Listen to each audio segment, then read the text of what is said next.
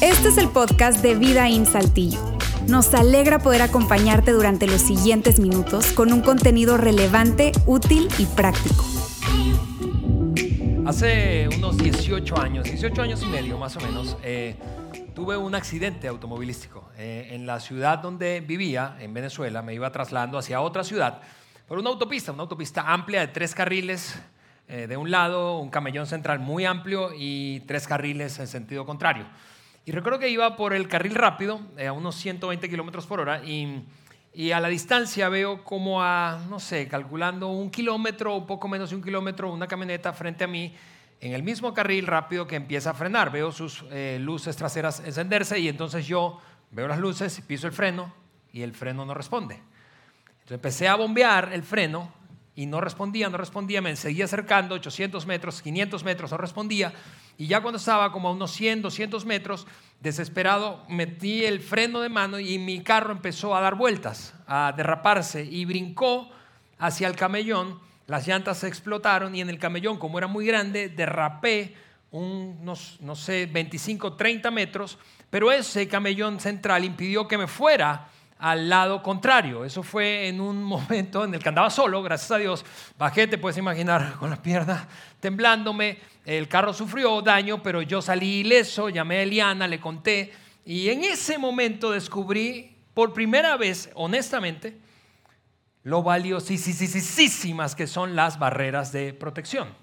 Hablando de educación vial, una barrera de protección, y eso es lo que hemos dicho, es un sistema diseñado para mantener alejados a los vehículos de zonas peligrosas. Y tú probablemente no habías verbalizado y nunca probablemente habías pensado en una barrera de protección como tal, en ese concepto y lo beneficioso que es para ti, pero todos las hemos visto, tienen un montón de formas distintas. Algunas veces son como estas vallas, barreras, ¿verdad?, de protección físicas que están ahí sobre quizá un puente o en caminos sinuosos, en curvas cerradas, eh, pero todas y cada una de ellas existen para mantenernos alejados a nosotros, a nuestros vehículos, de las zonas peligrosas. Están además diseñadas, y eso es algo importante del concepto, para causar un daño menor al auto, para que te cause una bolladura, pero es preferible, o como en mi caso, que se exploten las cuatro llantas y sufran los rines y se doblen los rines y sufra un poco el tren delantero, pero yo salga ileso. Causan un daño menor para evitar un daño mayor. Ahora, si tú estás aquí por primera vez y no viniste el domingo pasado, especialmente si no viniste el domingo pasado, Quizá me estás escuchando contar eso y dices, wow, Alejandro, te salvaste de milagro y qué padre, gracias a Dios que no te pasó nada. Pero ¿qué tiene que ver eso conmigo? ¿Qué tiene que ver esto? Eso, yo pensé que había venido a una iglesia, alguien me invitó a una iglesia, o esta es mi iglesia y, vine a, no vine a una clase de educación vial. Pero ese es el punto. La semana pasada arrancamos esta serie en la que Luis nos lanzaba una pregunta, una pregunta que creo que pone el fundamento de toda la conversación que tendremos a lo largo de los siguientes domingos. Y la pregunta a propósito de este concepto muy conocido, usado por todos, de barreras de protección, es la siguiente. ¿Cómo se vería tu vida y cómo se vería la mía si tuviéramos barreras de protección en distintas áreas?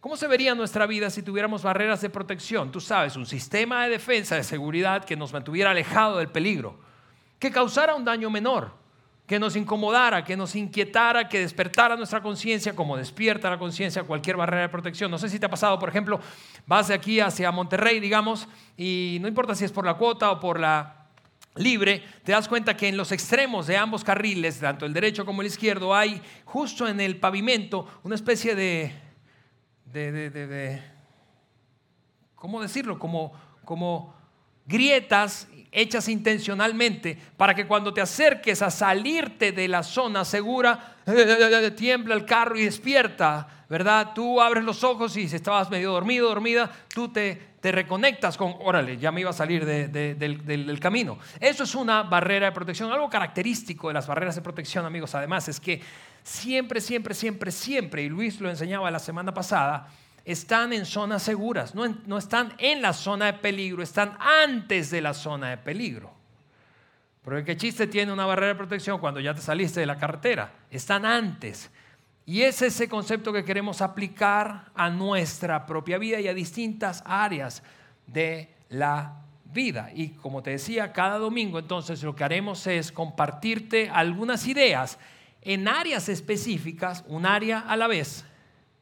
Ya voy a decirte en un momento de cuál área hablaremos hoy, pero un área a la vez en donde tú y yo podamos salir de aquí con ideas prácticas para definir barreras de protección en esa área que nos mantengan alejados del peligro, que sí, que causen un, un daño menor, pero que eviten un daño mayor.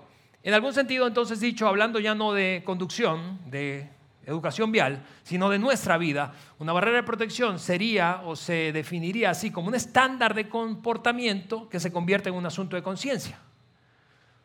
Es decir, tú previamente, yo previamente defino qué no voy a permitirme hacer. Y cuando lo hago, entonces digo, órale, aguas. Porque si sigo por ese camino, puedo meterme realmente en una bronca y correr peligro. Un estándar de comportamiento que se convierte en un asunto de conciencia. Y, algo interesante, además de ese concepto aplicado a la vida, es que como todos nosotros, todos, todos, todos, no hay excepción, honestamente, tengo que decirlo así, todos nosotros atravesaremos una, dos, tres, un montón de veces zonas peligrosas. Todos necesitamos barreras de protección.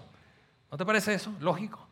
Es decir, no hay alguien como que no, yo jamás experimentaré a lo largo de mi vida un momento que ponga mi vida en riesgo, mi matrimonio en riesgo, mis finanzas en riesgo, mi salud física en riesgo. No, no, no, no, eso, eso nunca me... No, tendríamos entonces que irnos a las montañas y vivir como los monjes tibetanos encerrados, ¿verdad? Sin hablar con absolutamente nadie, aislados del mundo, porque eso no existe en el mundo en el que tú y yo vivimos. Todos atravesamos varias veces a lo largo de nuestra vida zonas o momentos de peligro, por eso todos necesitamos barreras de protección. La eh, conversación de hoy va a girar alrededor de un tema o de una área, y de un área es, y, cuando digo eso me refiero al área de amigos y conocidos. Es decir, tú y yo necesitamos definir barreras de protección cuando se trata de nuestra relación con otros. Ahora, yo sé que probablemente escuchas eso y tú dices, ya ahí probablemente levantaste tus defensas, ¿verdad? Internas. Porque puedes estar pensando, a ver, ¿quién se cree este calvo que va a hablar de mis amigos? ¿Con qué autoridad va a hablar de mis amigos? Si ni siquiera los conoce. Y yo puedo entenderte, ¿sí? Yo puedo entender eso. Pero aunque creas que puede sonar de mi parte como prejuicioso, yo quiero decirte por qué, en primer lugar, por qué vamos a hablar de esta área, porque yo sospecho que la mayoría de nuestros arrepentimientos provienen de nuestras relaciones con otros. Déjame darte un par de ejemplos. Imagina que tú estás en tu adolescencia o preadolescencia, no sé, tienes 12, 13 años, no sé. Regresa a ese momento de tu vida. Si tú tienes, por ejemplo, el hábito de fumar o adquiriste el hábito, el mal hábito de fumar, ¿sí? No tengo nada en contra de quien fuma, está bien. Si tú eres un fumador, eh, eh, este, no pasa nada. este es un área libre de humo, pero puedes fumar allá afuera, no pasa nada. Pero el punto es que creo que es obvio que es un mal hábito, es un mal hábito de salud. Es decir, las cajetillas de cigarro dicen fumar mata. ¿Verdad? Así que piensa conmigo en eso y que probablemente en algún punto te has arrepentido de haber adquirido el hábito de fumar. Eventualmente, eventualmente nos cae el 20 de eso. Pero yo no me puedo imaginar cuando si lo adquiriste en tu preadolescencia, que un día a tus 12 o 13 abriste los ojos en tu cama y dijiste algo como, hoy es un buen día para comenzar a inundar mi cuerpo de nicotina. Así que vámonos, voy a empezar a fumar. Eso no pasó así, ¿no es cierto? Si tú empezaste a fumar temprano en tu vida, muy probablemente lo hiciste, te voy a decir por qué. Porque alguien, amigo tuyo, fumaba o porque estabas en un círculo en el que ellos fumaban. Algunas, algunas, en algunos casos ellos te, tú sabes, te picaron el ego y te dijeron, ah, ¿a qué no le das? Ah, te vas a rajar y tú le entraste. Eso me pasó a mí cuando yo tenía 10 años. 10 años, en cuarto de primaria comencé a fumar. Mi mamá se enteró en la reunión pasada a los 81 años que yo empecé a fumar, cuando tenía 10 años. Imagina eso. Ahora, ¿por qué? No, por, no pasó lo que te dije que es, casi absurdo creer que pasa. No, sino precisamente porque yo tenía amigos de séptimo, octavo de, o en segundo de secundaria que vivían alrededor de mi colonia, eran amigos míos y unos amigotes, una pandilla, y me empezaron a presionar y empecé a fumar. Así que creo que la mayoría de nuestros arrepentimientos, de alguna manera u otra, directa o indirectamente, están vinculados con nuestras relaciones de amistad y conocidos. Y cuando estoy hablando de amistades y conocidos, estoy hablando de la gente con la que trabajas, de la gente eh, alrededor de la cual vives, de tus compañeros de clase, ¿sí? de universidad, de prepa, de secundaria. Estoy hablando de, de, los, de, los, matrimonios amigos con los que compartes o pasas tiempo. Estoy hablando de los miércolitos o los juevesitos, de esas amigas, esos amigos, ¿verdad? Los amigos de Monday Football. Estoy hablando de ese grupo de personas que ejercen de alguna manera u otra influencia sobre ti. Estoy hablando de tus proveedores, estoy hablando de tus clientes, estoy hablando de tu socio, de tu socia. Y, te, repito, yo sé que puedes levantar tu defensa y yo lo entiendo pensando y pensar de mí, qué prejuicioso es Alejandro, cómo se atreve a juzgar a... No, no, pero esto, honestamente, yo quiero decirte esto con todo mi cariño, eso no se trata de juzgar, esta conversación no se trata de juzgar a otro, esta conversación se trata de tener buen juicio. Y mira que hay una diferencia entre juzgar a una persona y tener buen juicio. Juzgar a otro es presumir que él o ella debe comportarse de cierta o de cual manera, y típicamente es como yo quiero. Así que lo juzgo o la juzgo cuando no se comporta como yo quiero que se comporte. Se trata de la otra persona, juzgar se trata de otro. En cambio, tener buen juicio se trata de mí. Se trata de detenerme y preguntarme, a ver, ¿qué es lo más sabio hacer? Para mí, quizá no para ti, pero para mí.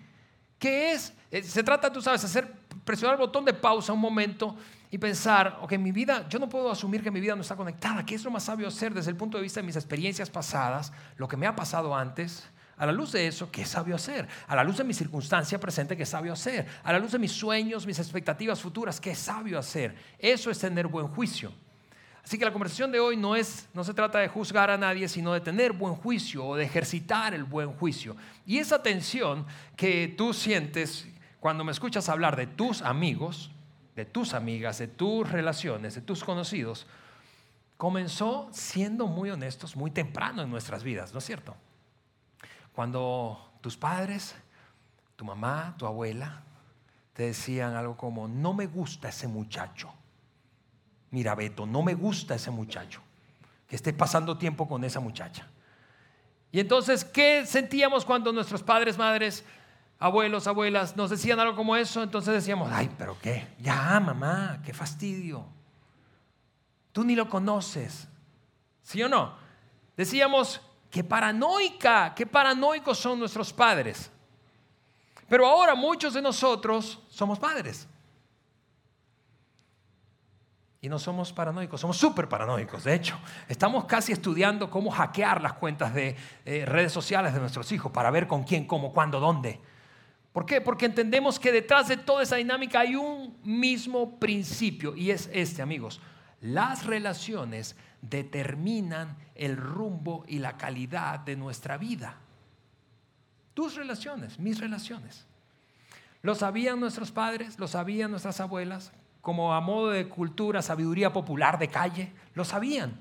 Sabían que si pasabas mucho tiempo con alguien, te ibas a terminar pareciendo a alguien. De hecho, eso no, es cierto que nos pasó, que de, de, repente alguien nos dijo, oye, pero estás hablando igualito que tu novia. ¿Sí o no? Algunos, algunos matrimonios Después de estar un rato casado, alguien los ve que los conoció antes en su soltería y dice, pero hasta caminan igualito ustedes.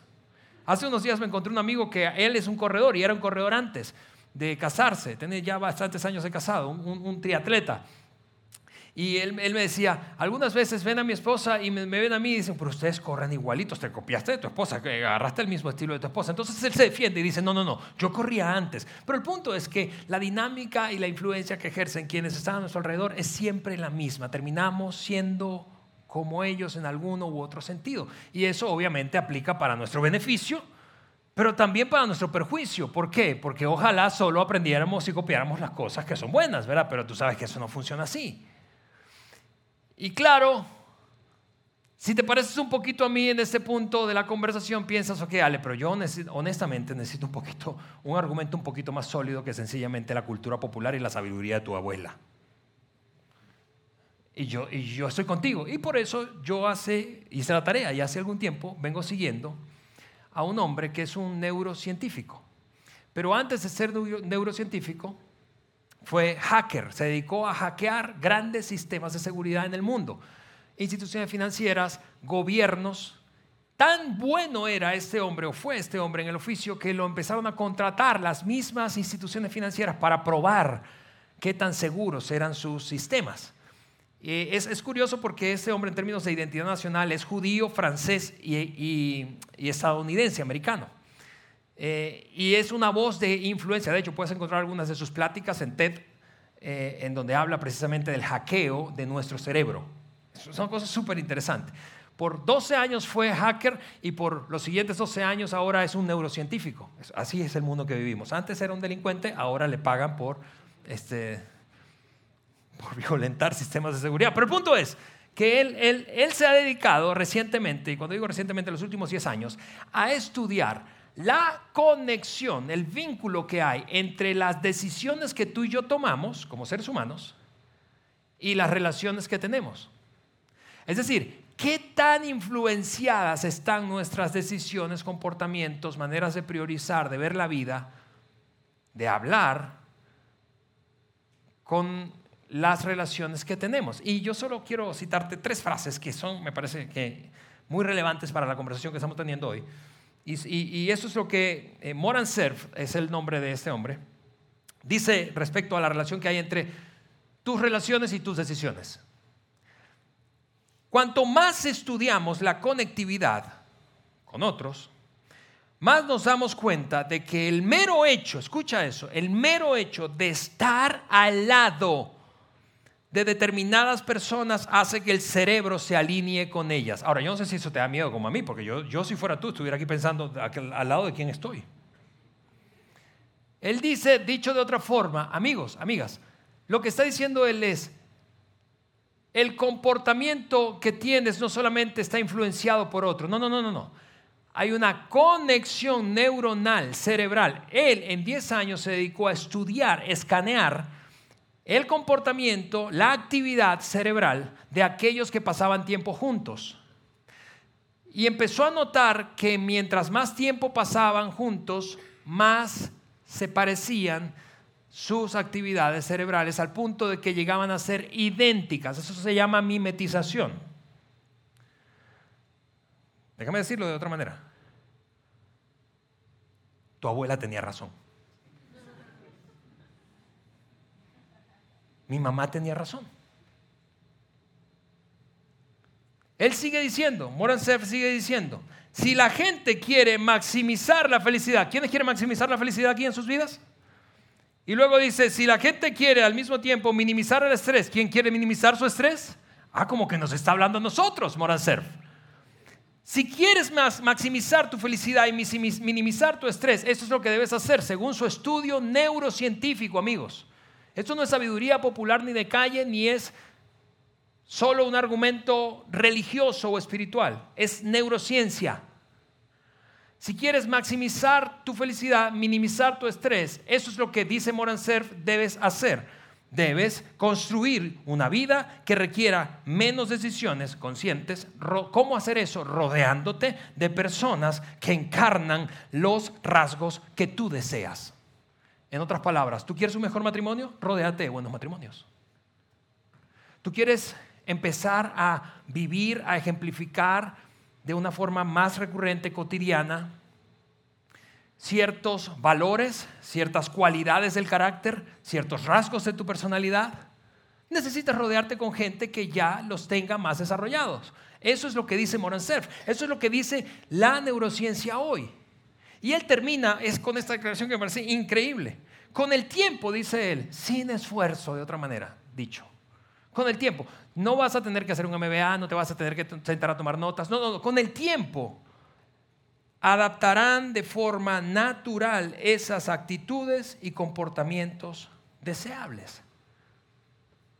Y claro que tú estás ahí, yo sé que tú eres suficientemente astuto, hábil, inteligente, como para, para ya haber, haber concluido, ah, pero eso también funciona para las cosas malas. Porque si yo paso mucho tiempo con gente que tenga actitudes, valores, sistemas para decidir y de comportamiento negativos, perjudiciales, malos hábitos, eventualmente mi, escúchame, es, es, neurociencia, esto es combinación de química y electricidad en tu cabeza y la mía. Mi, mi cerebro se va a alinear al de aquellos con los que estoy pasando más tiempo. Y déjame decirte cómo funciona eso en la práctica. Así de simple y poderoso es esto, porque honestamente a mí, yo, yo leí cuando lo compartí con Eliana en estos días atrás, pensando en ese mensaje, nos daba miedo, porque claro, uno dice, ¿y cuánto zángano no hay por allí sabiendo esto, queriendo manipularnos? Pero hoy no vamos a hablar de teorías conspiracionistas, no vamos a hablar de eso. Pero sí vamos a hablar de qué podemos hacer en cuanto a elevar nuestro nivel de conciencia. Mira cómo funciona. Si tú vas al cine o vienes a la iglesia, te rodeas, te sientas y te rodeas de un montón de gente que no conoces.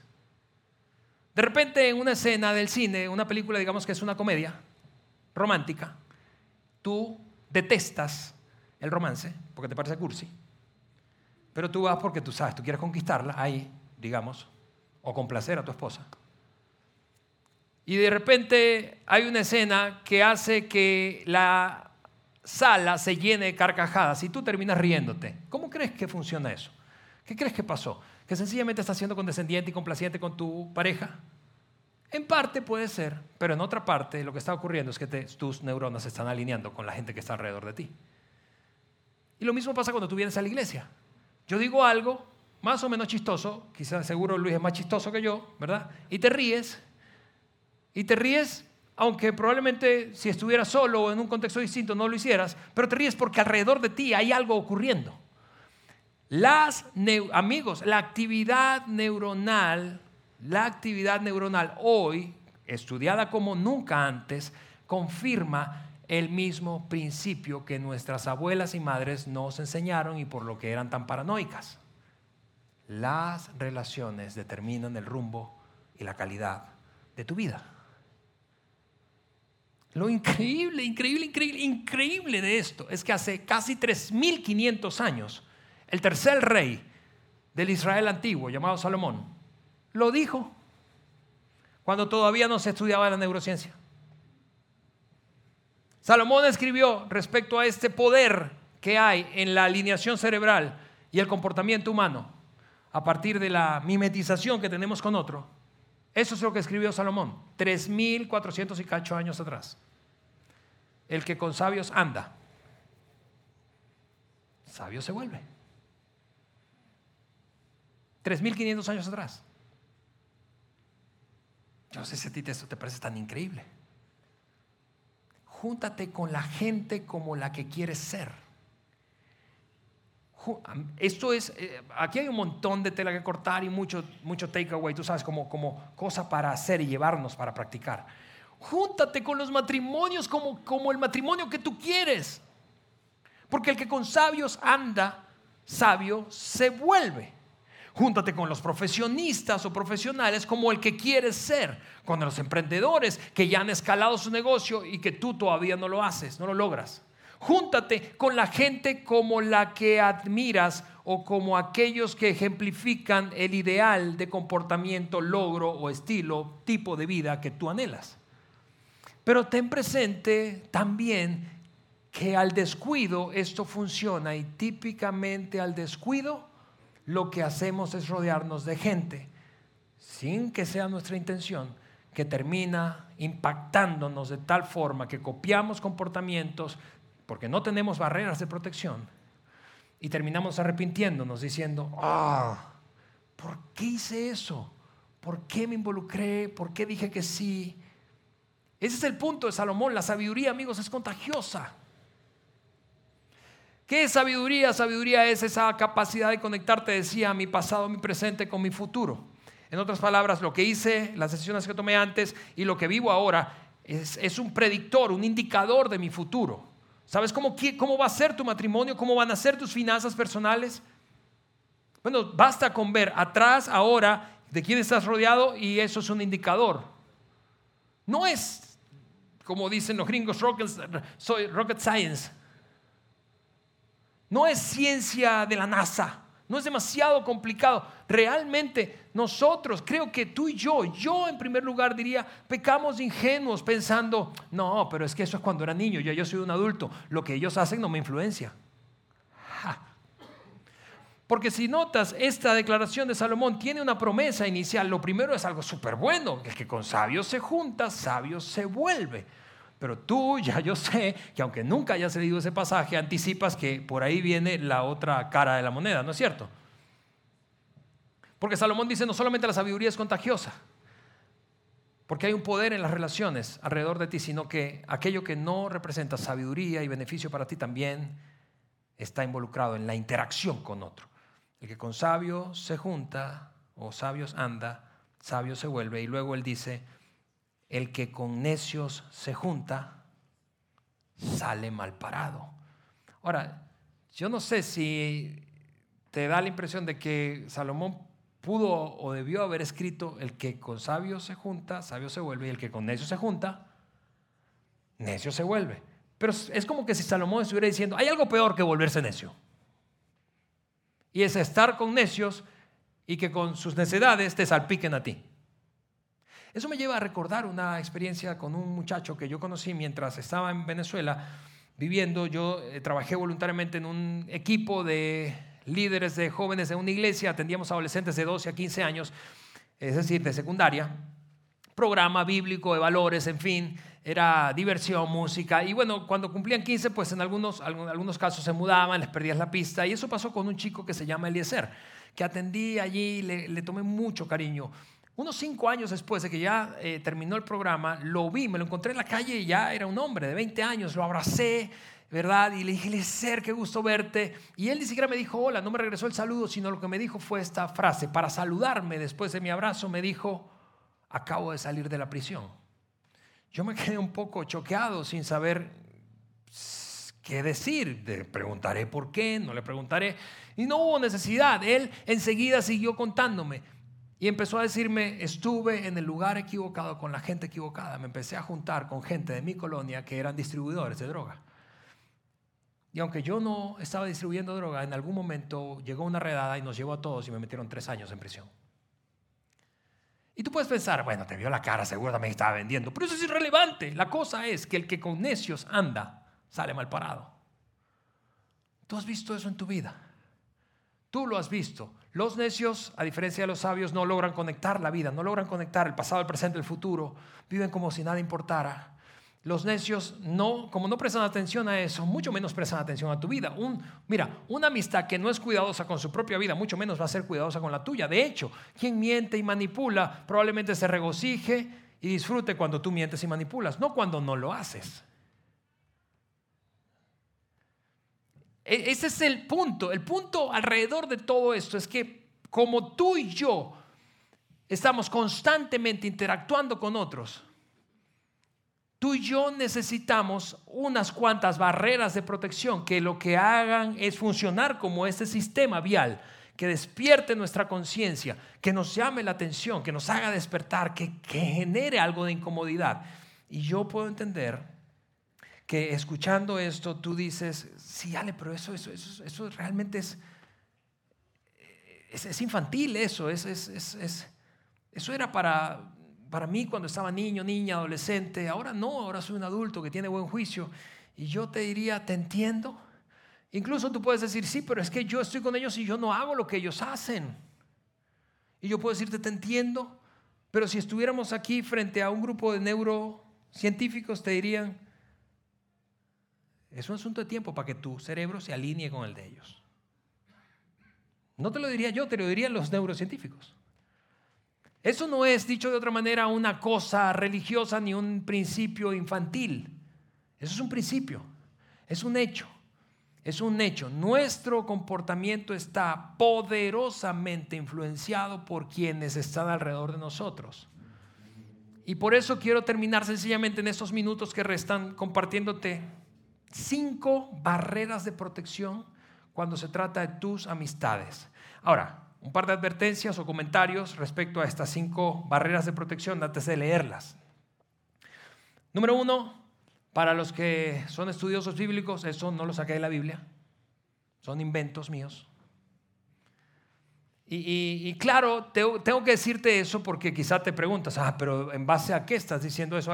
En base a lo siguiente, en base a 47 años de vida, yo sé que hay gente que ha vivido más que yo aquí, tiene mucha más experiencia de vida, pero más de 20 años asesorando, acompañando parejas, matrimonios, novios, jóvenes,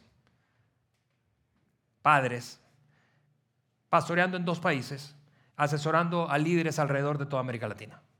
Así que con toda modestia aparte, te tengo que decir, son sugerencias, puedes o no abrazarlas si está bien. Puedes encontrar unas mejores, eso sería padrísimo, compártemelas de vuelta.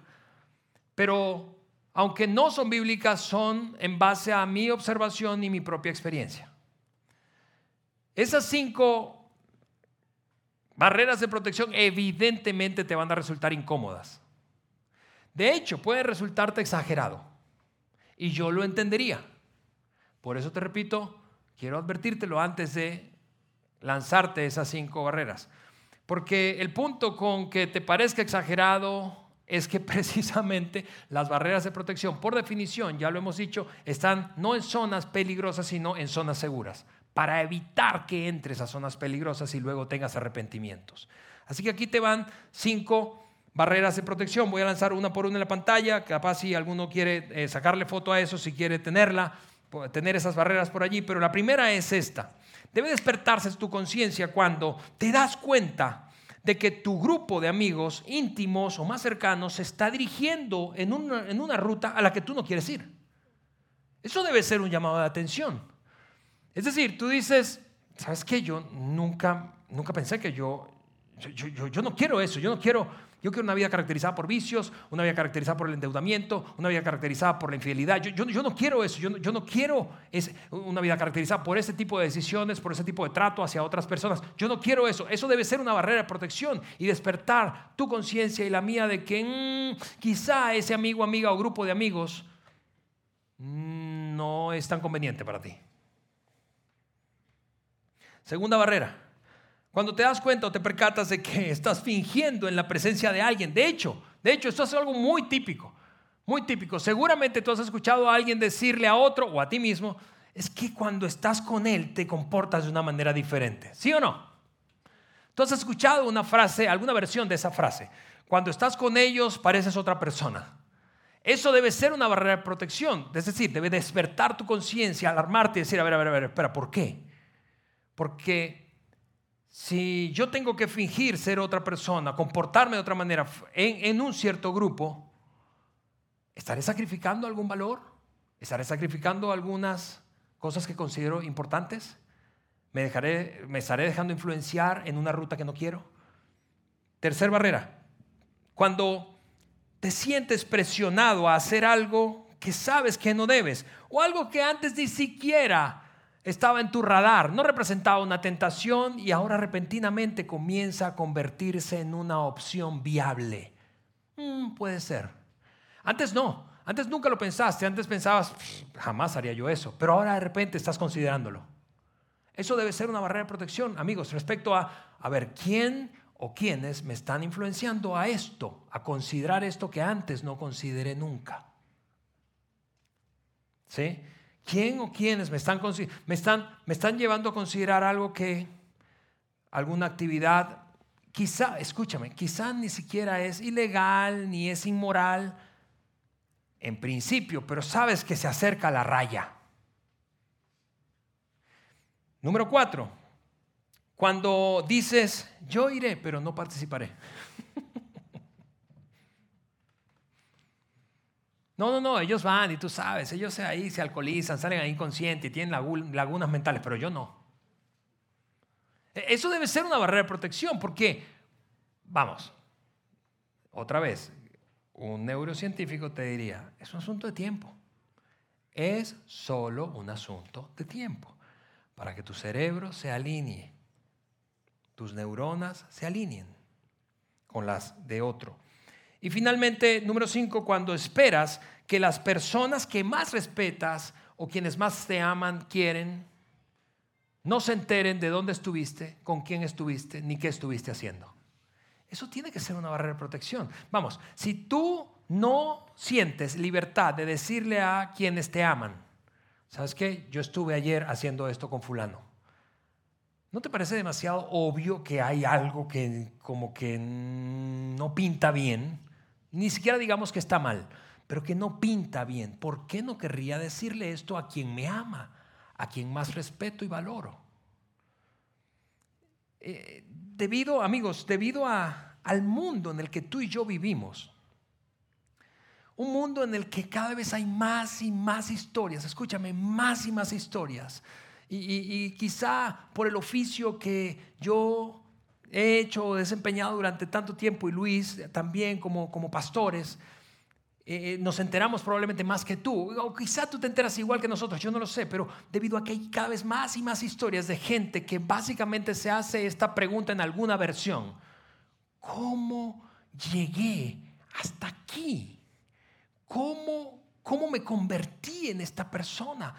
¿Cómo es que, es que me, enredé tanto? ¿Cómo, ¿Cómo, me dejé llevar, arrastrar? Eh, esa versión de, es, una, es, una, pregunta que tiene un montón de versiones. Esa, es, la, pregunta que es, una mujer que se arrastra frente al espejo después de no saber dónde se despertó y dormir con quién y no sabe con quién durmió y se pregunta, viendo a una mujer en el espejo que detesta, dice, ¿Cómo llegué a hacer esto? ¿Cómo, es que tomé esta decisión? ¿Cómo, ¿Cómo, es, que, es que me convertí en este tipo de hombre, en este tipo de esposo? ¿Cómo es que pude convertirme en este tipo de padre? Esa pregunta cargada de arrepentimiento, cargada de, de lamento, tiene siempre la misma respuesta, amigos. Siempre. Porque las relaciones siguen determinando el rumbo y la calidad de tu vida y la mía. ¿Cómo llegaste a hacer eso? Bueno, por la gente de la que te rodeaste. ¿Cómo yo llegué a tomar las decisiones que he tomado? Por la gente que me ha rodeado. Para mi bien o para mi mal. Porque el principio sigue estando allí. 3.500 años atrás Salomón habló del tema.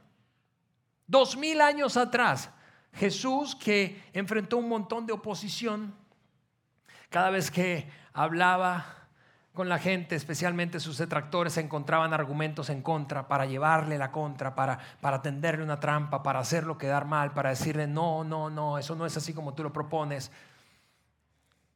Jesús respondió en algún momento de esas grandes conversaciones, discusiones, de argumentos, respondió con una frase que honestamente yo creo que yo como lector del Nuevo Testamento he pasado por alto un montón de veces y no sé si alguna vez la has leído tú, pero, pero debería ser una, frase famosísima de Jesús.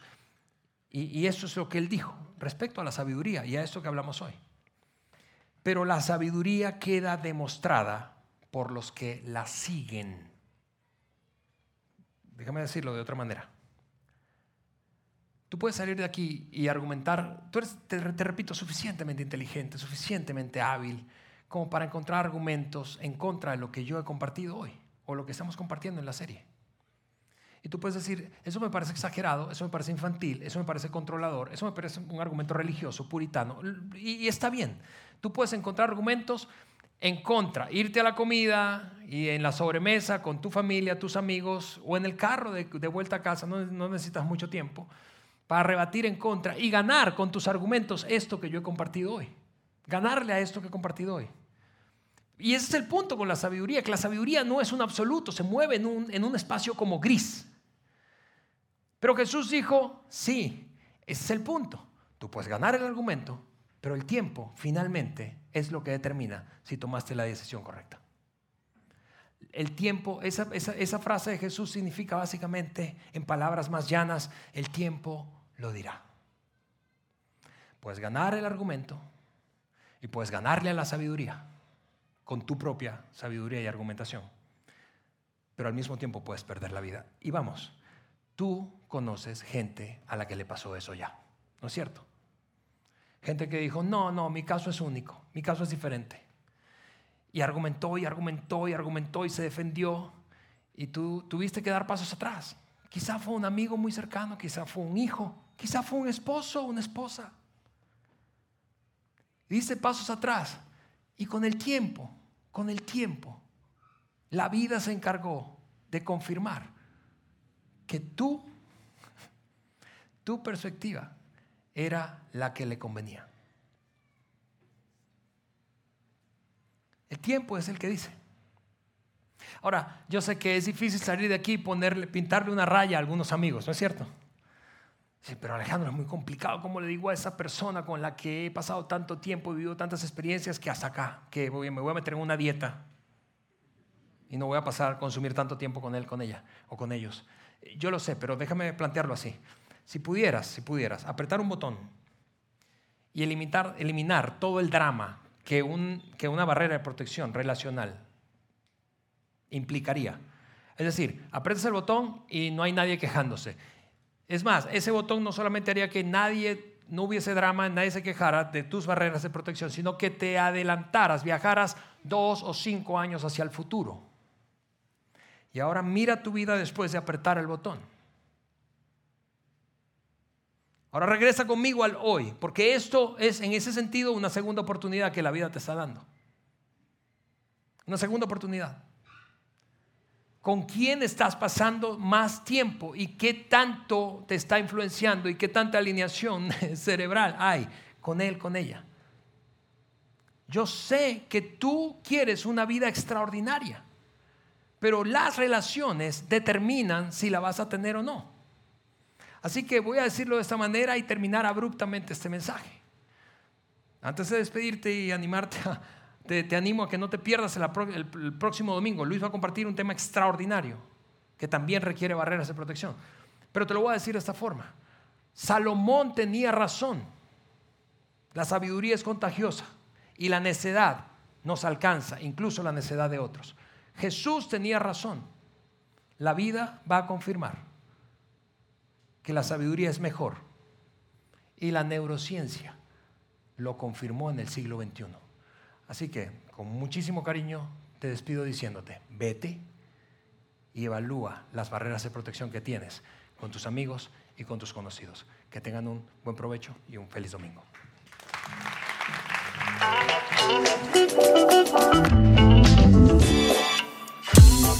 Sigue conectado a los contenidos de Vida en Saltillo a través de nuestro sitio web y de las redes sociales. Muy pronto estaremos de vuelta con un nuevo episodio.